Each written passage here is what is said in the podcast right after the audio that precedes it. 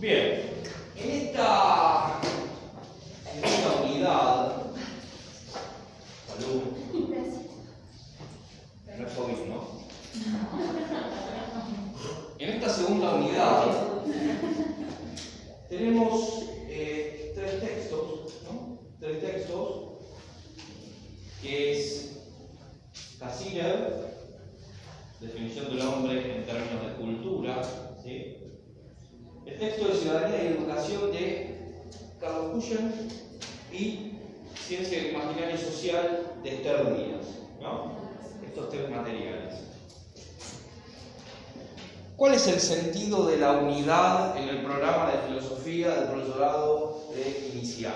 Bueno, nosotros la vez pasada estuvimos conversando algunas cuestiones que tienen que ver con los alcances del saber filosófico. Cuáles son, eh, eh, de alguna manera, las pretensiones de este curso de filosofía. En ese sentido, esta unidad 2 lo que se propone, si vemos eh, o tratamos de hacer una fotografía, una, una, síntesis de la unidad 2, lo que se propone es pensar lo humano. ¿sí? Y pensar lo humano desde estas tres perspectivas, desde estas tres aristas. El saber, los otros y el hombre. De modo que si pensamos la unidad 2 como un triángulo,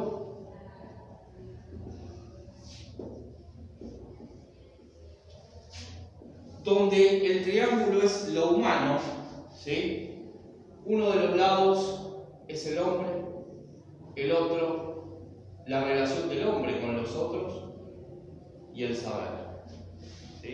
Son las tres aristas desde donde nosotros tratamos de pensar de qué hablamos cuando hablamos del hombre, lo humano. El primer texto que nosotros empezamos a pensar es el texto de Cassirer, que toma el concepto del hombre, antropos, según el término, eh, y por eso va a ser lo que haga Cassirer una antropología filosófica. ¿Sí? Antropos, ¿no? Antropos. Y logía viene de logos, que tiene que ver con un pensamiento racional. Es decir, tratar de acercarse a la idea del hombre desde un pensamiento racional. ¿Y qué encuentra Cassirer? Históricamente, para esto tenemos que pensar un poco en aquella idea de aquel filósofo que hablamos la clase pasada, René Descartes, con su famoso cogito ergo sum. ¿Qué es esto? pienso,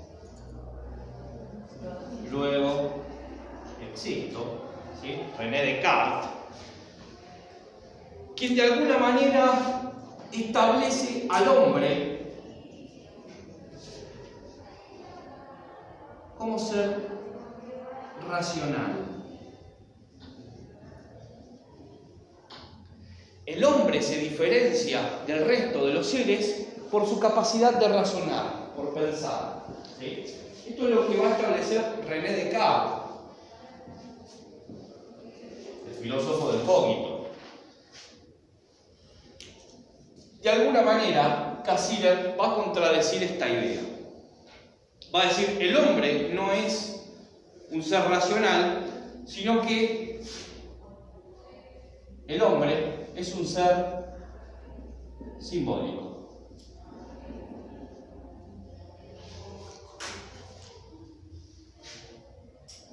el hombre construye un mundo simbólico. Esto es superior, esto es más amplio que la idea del hombre como ser pensante. La capacidad de construir símbolos implica la capacidad de construir qué? ¿Qué?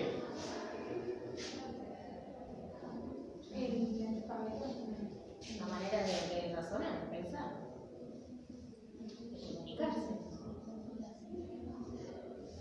Mucho más que eso. El hombre crea cultura. ¿Y qué es la cultura? Lo que aprendemos nosotros. ¿Qué es la cultura? La ciencia, el lenguaje. ¿Eh? El conjunto de ciencia, lenguaje, La capacidad de- conjuntos y. Sí, pero eh, trate de pensarlo, más allá de la definición de Una Castillo. forma de vivir de una sociedad. La capacidad de transmitir La construcción. ¿Cómo? La construcción. La construcción tiene que ver con construcción. Sí, tiene que ver Lo que con aprendemos de un otro, por ejemplo, las empanadas santiagueñas son, me viene una cultura. la costumbre. Una forma de Bueno, vivir. sí. Sí, costumbres. Cassirer encuentra que el hombre tiene una desventaja respecto de los ani- del resto de los animales. La piel del hombre es sensible al frío. Entonces, ¿cómo hace para subsistir en la intemperie? ¿Cómo ha hecho el hombre para subsistir en la intemperie? Por la fragilidad de su piel, es decir, la fragilidad de la piel nos hace que el frío, nos, hace vulnerables frente al frío, comparado con un oso polar. Ahora, ¿qué hace el hombre? Construye vivienda, construye casas, perfecciona las viviendas, incorpora ventanas, diseños, materiales modernos. Eso es la cultura. El hombre trabaja y el trabajo que el hombre realiza no solo produce un objeto, sino que a la vez se produce a sí mismo. El hombre se produce en el acto del trabajo. ¿Por qué el hombre se produce en el acto del trabajo? ¿Por qué el hombre se produce en el acto de trabajar? Porque cuando está trabajando, para hacer eso tuvo que pensar y realizar siempre. un proceso. Exactamente. Los saltos en la capacidad cognitiva del hombre, en el desarrollo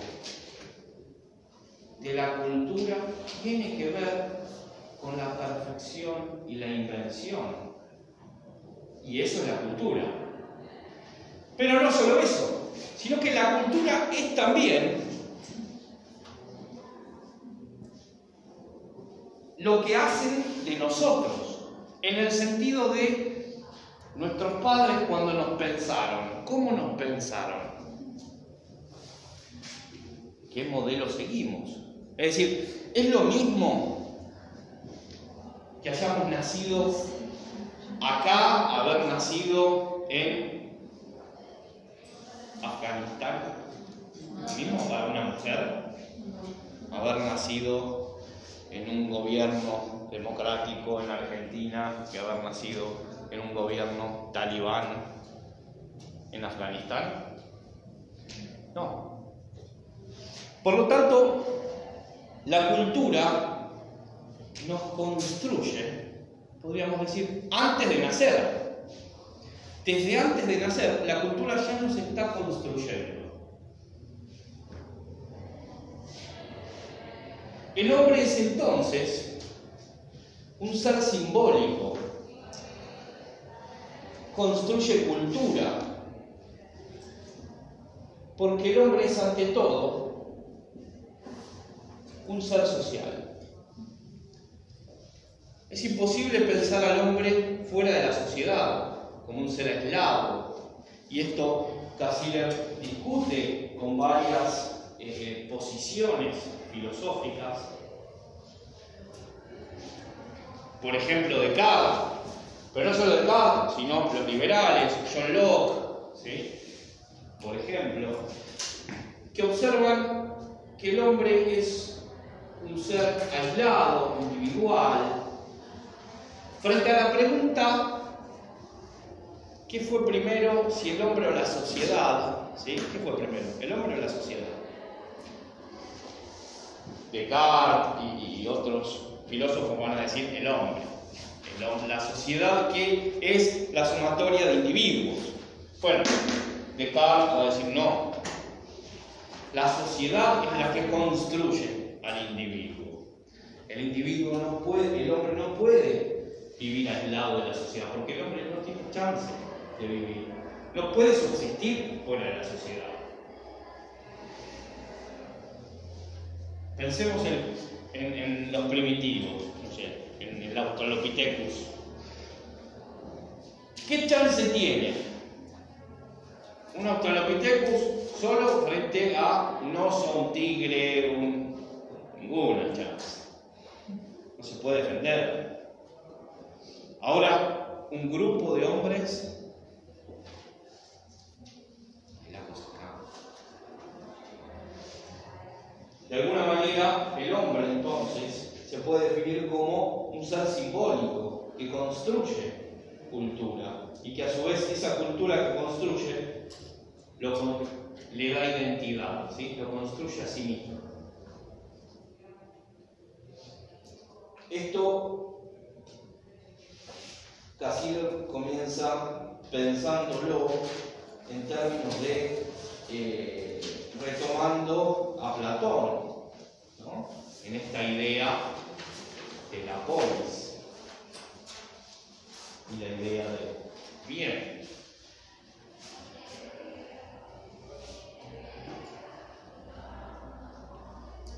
¿Cuál es entonces, se pregunta Cassirer, la esencia del hombre?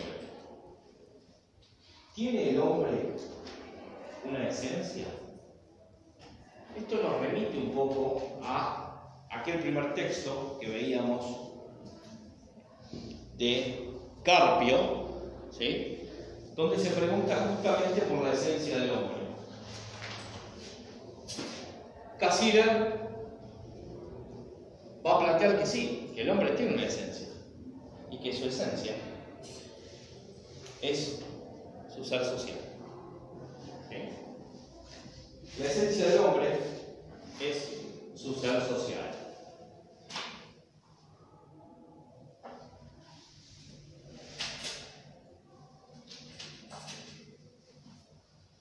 Esto es interesante porque pensar en la cultura. eh, ¿Cómo era tu nombre? ¿Cómo? ¿O el mío? Sí, Evelyn. Vos me habías dicho eh, lenguaje, ¿qué más? Mito, ciencia, religión y el otro no. Está bien. Lenguaje está vinculado a un otro. Ciencia está vinculado al saber. Son las formas que nosotros vamos a explorar en torno a lo humano. ¿Qué es el lenguaje?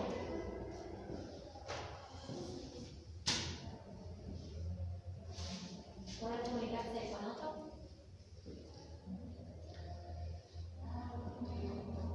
La capacidad que tengo de comunicarme con otros. La expresión. Un símbolo. Bueno. Se creería, de manera intuitiva, podríamos pensar que el lenguaje es una herramienta, ¿no? Una herramienta para comunicarse. Sin embargo, esto es un error. El lenguaje no es simplemente una herramienta para comunicarse, sino que el lenguaje es la forma en la cual nosotros pensamos.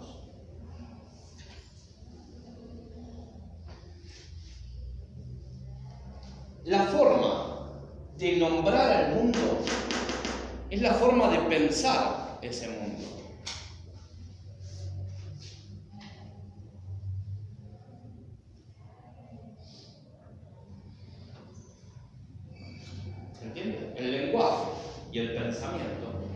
tienen una relación recíproca. Esto seguramente más adelante, ámbito Vygotsky, no, ¿no tiene psicología? Lo estamos por ver. Ah, lo está por ver. Ah, perfecto. No, no, faltan clases. Vygotsky eh, escribe un libro que se llama Pensamiento y Habla. En ese libro explora la relación, la íntima relación que existe entre el pensamiento y el habla. Nuestra forma de pensar el mundo y nuestra forma de nombrarlo están fundamentalmente relacionadas, especialmente relacionadas.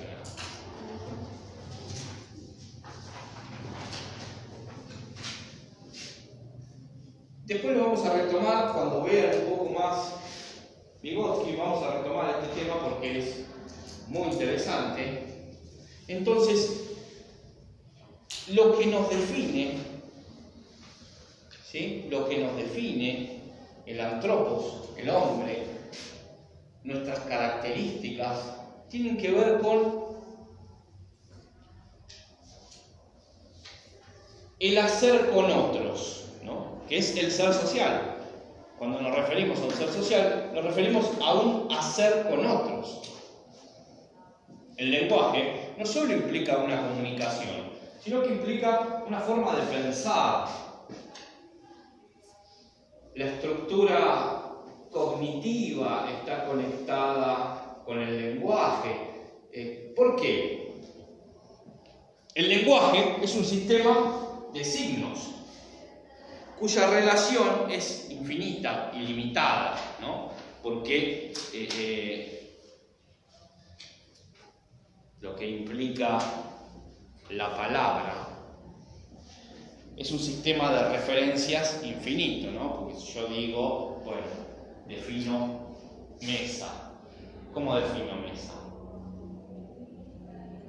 Para definir tengo que utilizar otros, signos, otros signos, ¿no? Una mesa es... Y a su vez cada uno de esos signos tiene un significado en otros signos. Es decir, las palabras tienen una referencia mutua al infinito. ¿Está bien? Ese proceso se llama semiosis. Un sistema de semiosis ilimitado. Con lo cual, el lenguaje es abstracción, implica una abstracción, tener que abstraerse de lo concreto del objeto para poder pensarlo. Es decir, el lenguaje construye pensamiento, construye cultura. La cultura caracteriza al hombre.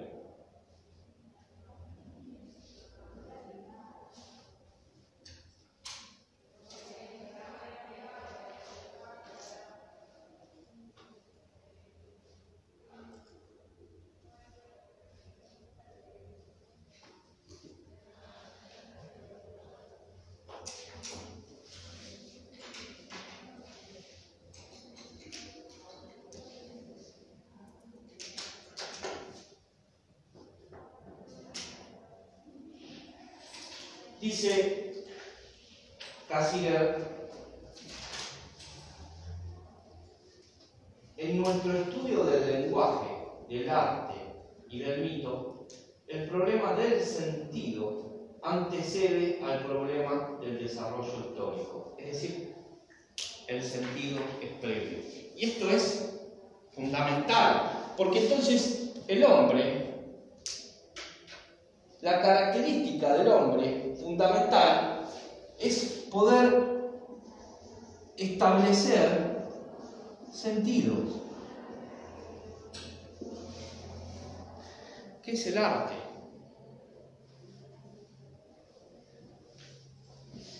¿Qué son las relaciones que generamos? ¿Qué es todo? Si no es una red de sentido. ¿Se entiende esto? ¿O es muy abstracto? ¿Se entiende? ¿Más o menos? ¿Eh? Bueno.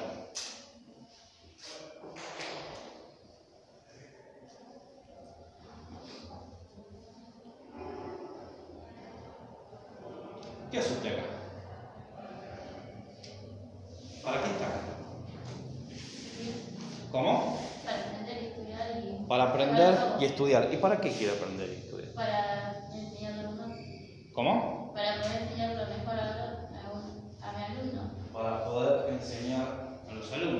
Quiere. Enseñar a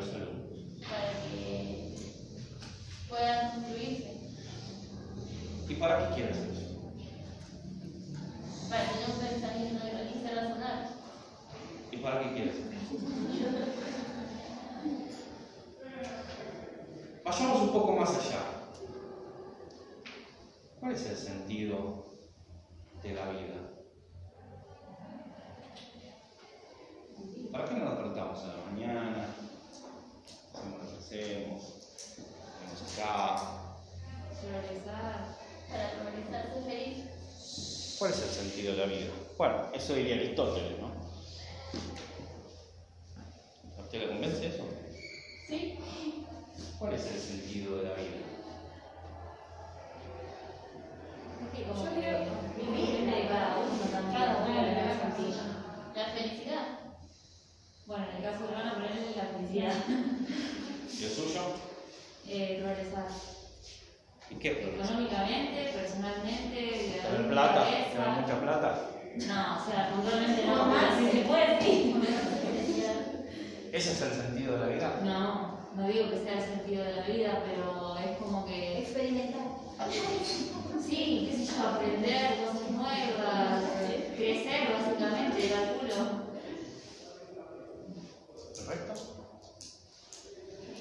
¿Cuál es el sentido de la existencia? ¿Para qué viven? Te quería pensar una que ya me tiró. Es lo mismo, ¿no? El sentido es... Para cosas poder transitar el recorrido de una mejor manera de la que yo puedo transitarla. no me mira, se me pone mal nervioso. Yo dije para experimentar. Eh, experimentar, o sea, sensaciones, situaciones, Por conocer eso, personas, creo o sea, que el- el depende de cada uno. experimentar el- Y la letra de la Biblia, ahora me pregunta eso. Yo le pregunté cuál es el sentido de la vida. Y nadie me dijo Ha dado sentido. dice. por qué tiene que tener un sentido. Como que. Ah, Bueno, pero eso es lo que uno le da el sentido a la Cada uno le da sentido a la vida. Lo dijimos de alguna manera. cada Claro, ¿no? ¿Por qué tiene que tener sentido? Y Cassirer se refiere precisamente a esto. La vida no tiene ningún sentido. ¿Eso qué quiere decir? Es alentador que no tenga ningún sentido. Porque entonces, si la vida no tiene sentido, los que le tenemos que darle sentido somos nosotros. Y eso es algo que ningún animal puede hacer. Los animales cumplen con su instinto, con su cometido. Comen, eh, se reproducen y, y se mueren y duermen y hacen sus cosas, que son siempre las mismas. Sin embargo, el hombre no. El hombre construye el sentido de su existencia. Quiere tener hijos, lo tiene. No quiere tener hijos, no lo tiene. Quiere eh, estar en pareja con un hombre, está en pareja con otro, quiere estar en pareja con mujer, quiere quiere estar en pareja con un grupo de personas, en pareja. El, el sentido de la existencia se lo da el hombre. ¿Por qué? Porque el hombre establece sentidos. Y eso es la cultura.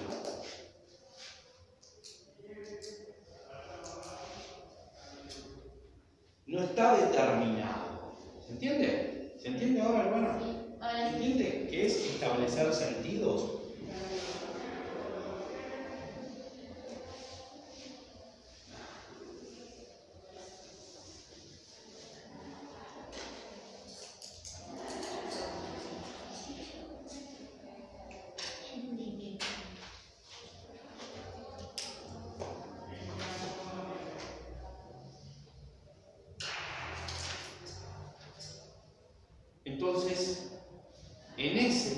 Establecer sentidos, la cultura juega un rol importante, ¿no?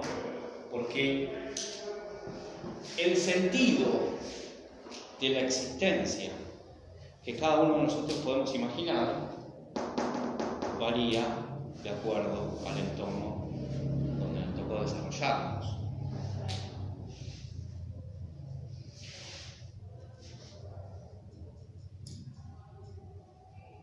¿Se entiende esto? Por ejemplo,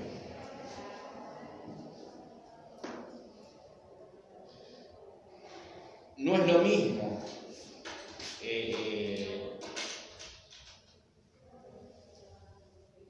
pensarse como educadora del nivel inicial, en un lugar donde, digamos, tiene las posibilidades, en el sentido de una educación pública, gratuita, donde ustedes, bueno, reúnen el dinero para el colectivo y ya más o menos, ¿no? Por ahí no.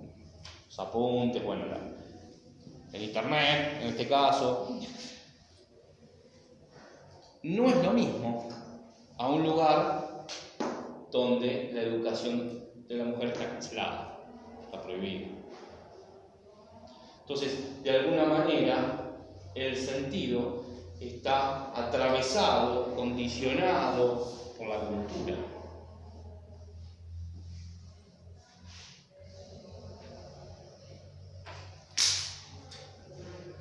Definitiva, ¿qué somos?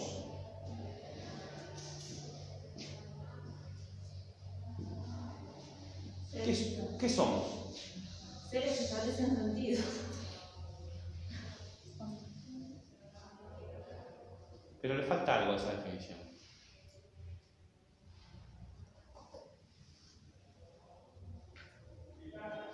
Y cultura. Seres sociales somos cultura. Seres que establecen sentido a partir de la cultura. O, como dijo Jean-Paul Sartre, somos lo que hacemos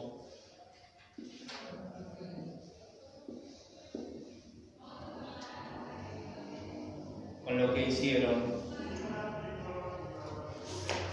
de nosotros. Somos lo que hacemos con lo que hicieron de nosotros. Lo que hicieron de nosotros es la cultura. Eso que nos condiciona. En términos de Nietzsche, la, cultura y la tradición es una pesada mochila con la que tenemos que cargar. No tenemos opción. Las normas morales, las costumbres, la tradición, ¿sí? es como una carga pesada con la cual nacemos. Lo que hicieron de nosotros. Eso que de alguna manera estaba pensado incluso antes de que naciéramos. Aquellas características que tienen que ver con cómo se nos piensa,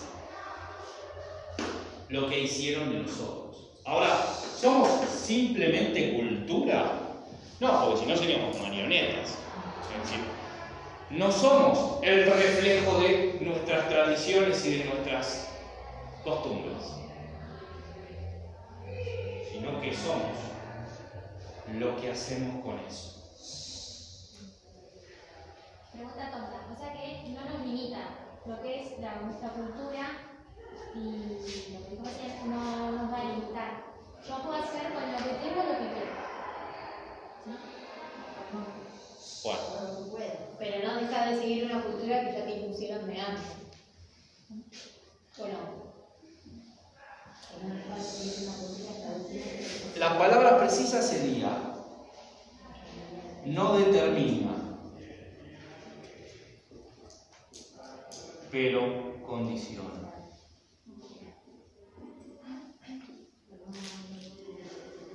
O sea, eso sería la cultura no determina, pero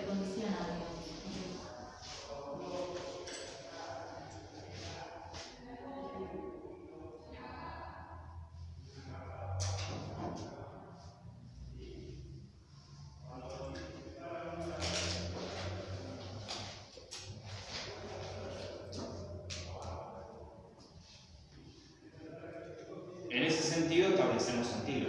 ¿Entiende? O sea, usted puede hacer lo que quiera y no es tan sencillo,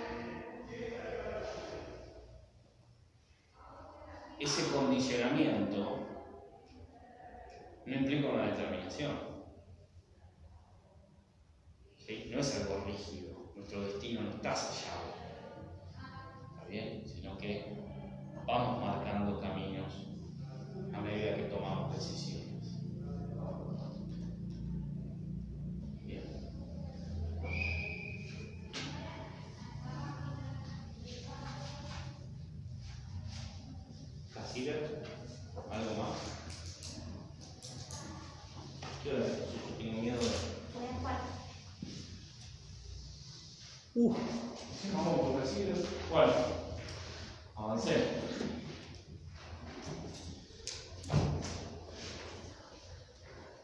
En este pensar lo humano,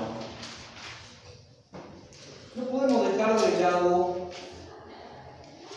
y entendiendo que el hombre es ante todo un ser social, ¿qué rol juega la alteridad? Y la alteridad está vinculado siempre a los otros. Explorar la alteridad significa pensar de qué manera el otro interviene en la construcción de mi subjetividad. Sí, sí, sí, por favor. Eh, Quería pedirle, chicas, ¿pueden hacer alguna una lista con el nombre de todos? La que vino la clase pasada, le pongo una crucecita al lado, ¿sí? Para la que estuvo la clase pasada, y después me, me reemplazo alguna en algún momento. Yo estoy en la aula de allá de la receptoría. ¿Sí? ¿Un segundo? Gracias, profe. No, no, por favor. Sí, ya me había olvidado.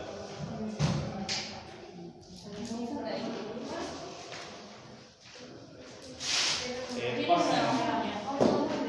Ah, no puede ser. Eh, pasen pasando. Bueno,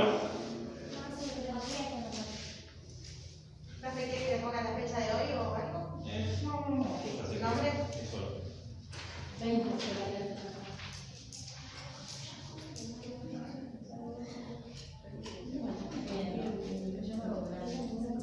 Profe, ¿cómo es? ¿Era de qué manera intervienen los otros?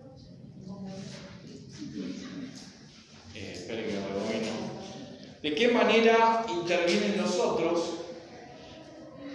en la constru- construcción, en la constitución, en la construcción de la propia subjetividad? Es decir, ¿de qué manera el otro impacta en que yo sea lo que soy? ¿Qué lugar juega el otro? en este construirme, ¿sí? en esto que soy. Lo que denominamos como la alteridad. En ese texto, Husserl explora las diferentes formas en que los otros aparecen en los discursos filosóficos y cómo eso, de alguna manera, aparece también en el discurso pedagógico.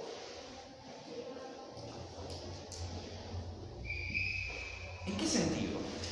En el sentido que hablar de alumnos ¿sí? implica siempre pensar en un tipo de alumno, en un otro. ¿Cómo es ese otro? ¿Qué características tiene? ¿Sí? ¿Cómo se nos representa?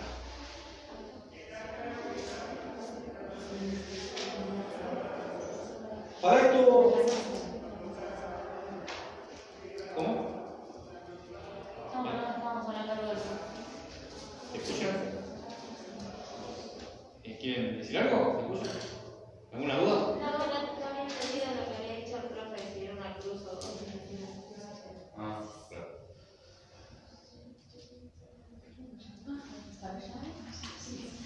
Esta relación, esta con los otros, en filosofía, vamos a denominarla una relación ética. Ética viene de etos, ¿sí? costumbre, y que tiene que ver con las formas, es decir, la acción humana vinculada a los otros. La ética va a estudiar la moral, ¿sí? Que moral viene de mos, que también es costumbre, latín y griego. La ética estudia la moral, es decir, aquellas acciones. Muy difícil de. Próximo como un ejecutivo. Este. ¿Me siguen hasta acá?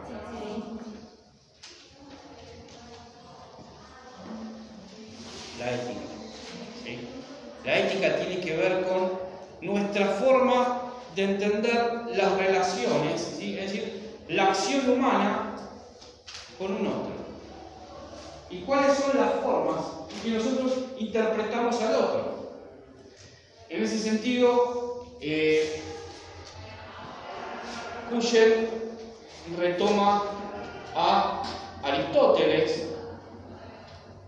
Aristóteles sí afirma que el hombre es un ser racional, en ese sentido la ética de Aristóteles es una ética teleológica, teleo de telos, fin, ¿sí? logía siempre significa pensamiento racional, ciencia. Es decir, Aristóteles plantea una ética de los fines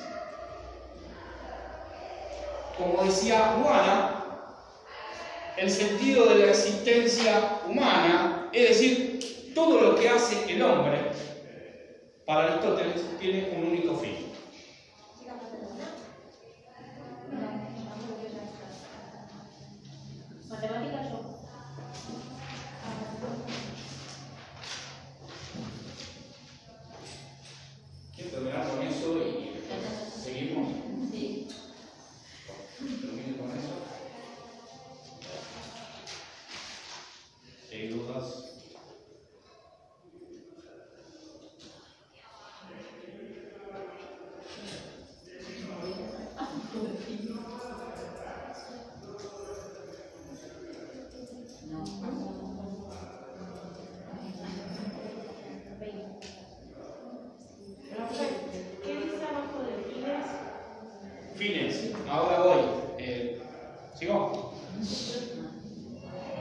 Eudaimonía.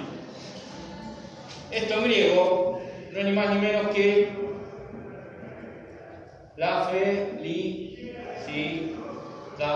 A, a, a.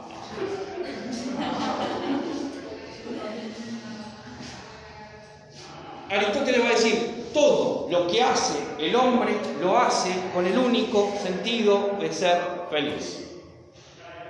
Todo lo que hace el hombre lo hace con el único sentido de ser feliz. Es decir, la felicidad es el único fin que es un fin en sí mismo, mientras todo lo demás son medios que nos permiten alcanzar a ese fin.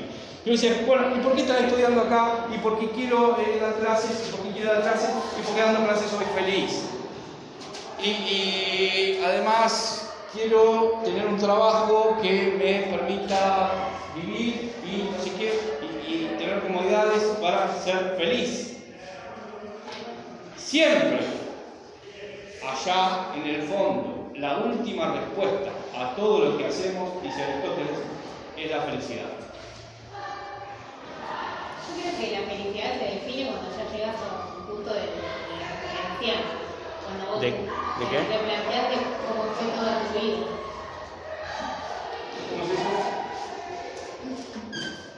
Que yo creo que la felicidad lo determina cuando ya llegas a, a, la vejez. Que ahí te das cuenta cuando transcurriste toda tu vida. Si Si realmente no llegás. fuiste feliz o no. Sí, voy a llegar. No, no, no, no hablo de vos. Digo, que vos, la felicidad se determina en la vejez. Pero son momentos de felicidad. Yo no digo que siempre soy feliz, son momentos. ¿Y qué es la felicidad? Sentirse feliz. ¿Eh?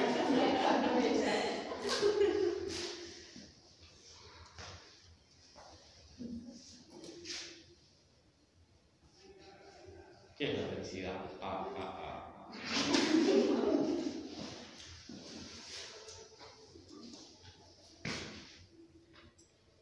Momento, y como dice, hacer lo que nos gusta realmente, lo que nos hace feliz. ¿Sí? Son Yo instantes no de digo nada. sentir, de sentir que, de sentirse bien, que algo te haga bien. Ser feliz es sentirse bien, es lo mismo. No, no, no. Hacer lo que le gusta, hacer lo que a uno le gusta, es ser feliz. Cuando uno hace lo que le gusta, siempre que uno hace lo que le gusta, es feliz. No, son instantes que pueden ser.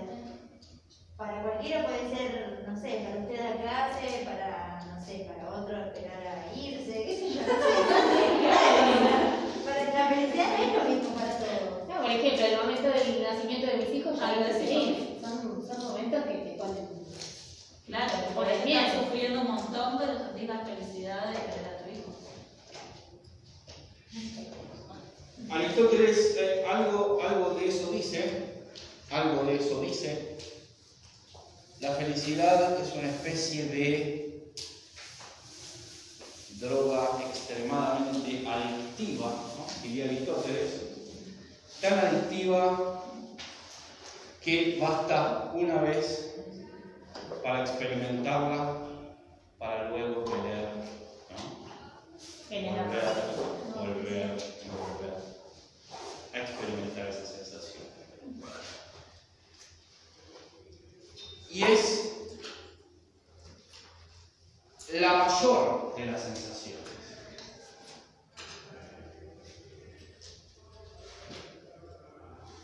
Es a lo que todos aspiramos, ¿sí? en términos de Aristóteles. De hecho, dice Aristóteles que todo lo que hacemos lo hacemos porque lo queremos un bien. Incluso las cosas malas que hacemos, ¿no? Por ejemplo, no sé, copiarse. Yo les tomo un examen, se copian, dice, incluso eso, eh, el que lo hace, diría Aristóteles, lo hace porque lo cree un bien.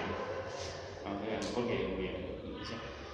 Está mal copiarse y aquel que se copia sabe que está mal copiarse. Pero sin embargo, ¿por qué alguien se copia? Bueno, porque lo cree o cree que lo va a beneficiar en algún punto. ¿no?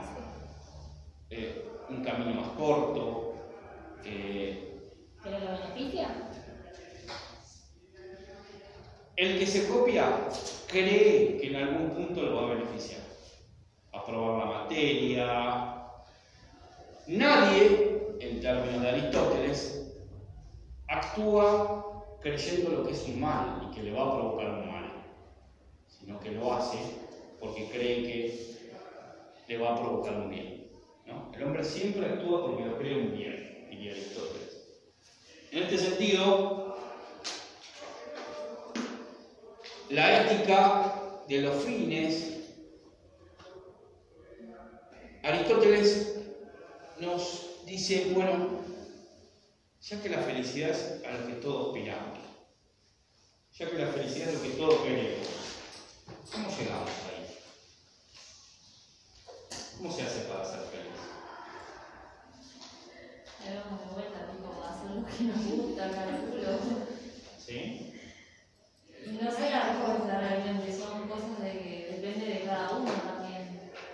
simplemente hacer lo que nos gusta, ¿por qué no podemos ser felices todo el tiempo si uno sabe lo que le gusta y hace lo que y puede hacer lo que le gusta? Y porque está condicionado. Sí, porque hay otra ¿Por que condiciona. ¿Por qué? Por ejemplo, yo venía a estudiar acá, a mí me hace bien, pero estoy dejando a mis hijos a cuidar de la abuela. Entonces hay una cosa que me hace bien y otra cosa que me está condicionando. Y también porque uno no puede hacer lo que quiere todo el tiempo. O sea, hay. No dijimos lo que quiere, lo que quiere, ¿eh? Lo que le gusta. Lo que le gusta. Dijo la compañera. Hay reglas que cumplir. Aristóteles dice que la forma de lograr la felicidad es mediante lo que denomina la virtud.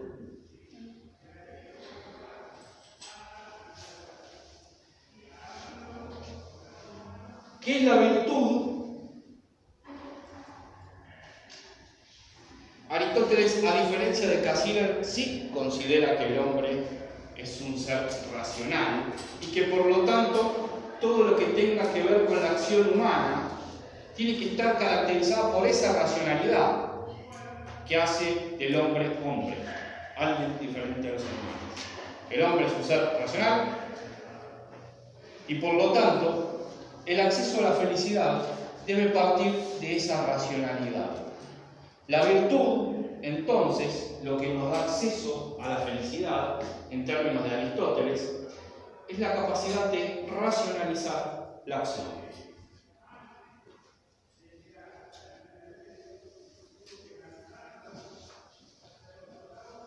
Pensar lo que hacemos.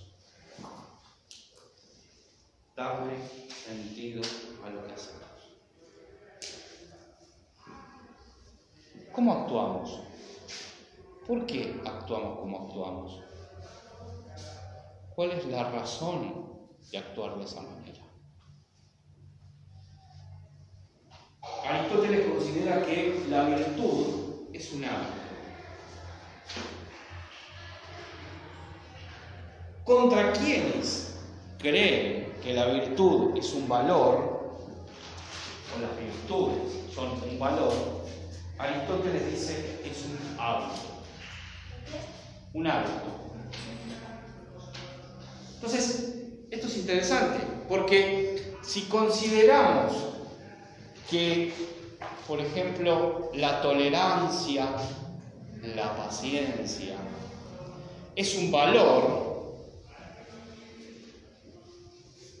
los valores tienen que ver con características personales, ¿no? con algo, con características con las cuales uno, bueno, puede nacer o no nacer. Entonces, hay quienes son más pacientes y hay quienes son más impacientes. Aristóteles discute esta idea y dice, no, son virtudes, y las virtudes se construyen mediante hábito. Por lo tanto, no es que se nace más paciente o menos paciente, sino que la paciencia se construye mediante el trabajo, mediante el hábito, la tolerancia. Y de alguna manera establece una, una especie de fórmula para acceder a la virtud, que es lo que se denomina el justo medio. ¿No? Entonces, pensemos en cualquier virtud, dice Aristóteles. Siempre pensando en just in case ustedes. ¿A qué hora se? Profe, una consulta. ¿Qué hora terminaría la clase? Y 10. Y 10. Yo me voy 10. De 19, 10 a. Cuarto se supone que tenemos el micro o colectivo, pero dicen las chicas que el otro día se fue antes. Pero yo ni importa, me quedo hasta las 10. ¿Y después no tienen más colectivo? Sí, obvio, por eso. Pero más tarde, mucho más tarde, por eso. Pero no hay problema. No, de mi parte. Podemos seguir si quieren. ¿sí? Con él.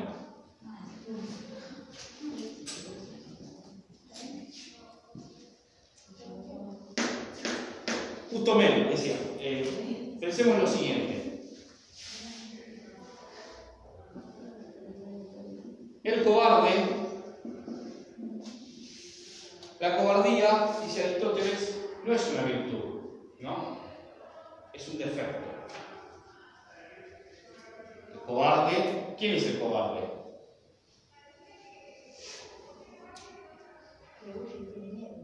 Aquel que, sí, que el miedo no lo deja actuar, lo paraliza. ¿sí? El cobarde se caracteriza porque el miedo no lo deja actuar, lo paraliza. Es un defecto. Ahora, lo contrario, el exceso, si el cobarde es el que tiene mucho miedo, el que ha perdido el miedo es el temerario. Tanto el defecto como el exceso están mal, dice Aristóteles. Tanto el que el miedo no lo deja actuar, o el que arriesga su vida continuamente porque ha perdido el miedo, está mal. Se trata de encontrar el justo medio. ¿Qué sería el justo medio? En este caso, la valentía. ¿Quién es valiente? Aquel que a pesar del miedo actúa. ¿Está bien? Profe, una consulta. Cuando Aristóteles dice esto de las virtudes, yo me he notado que es el hábito de ser prudente. O sea que desde la prudencia se construyen las demás virtudes. Exactamente. La virtud más importante para Aristóteles es la prudencia.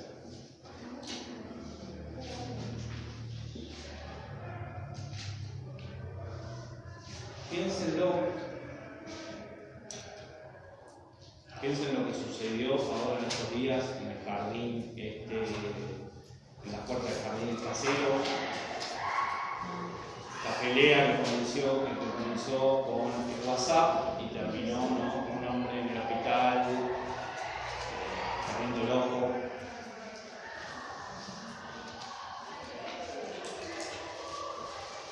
¿De qué manera actuamos frente al otro? ¿Cómo actuamos frente al otro? La prudencia para Aristóteles permite racionalizar ¿sí? y moderar la emoción de manera de poder de la forma más correcta. Pensar la alteridad, pensar en los otros, implica pensar de qué manera me relaciono con esos otros. En ese sentido, la prudencia ¿sí? me permite a mí poder encontrar la acción más correcta, digamos. Frente a un hecho, alguien me insulta, yo tengo varias opciones, no tengo una sola. ¿Cuál tomo? ¿Cuál es la más correcta? Poder pensar eso de manera prudente es lo que me hace virtuoso. Y ser virtuoso es lo que me va a conducir a la felicidad. Por eso dice que la prudencia depende de la educación que tengamos. La prudencia se forja en la educación. Por eso es un hábito. Al hábito uno lo educa. La prudencia a uno, lo- uno educa la prudencia.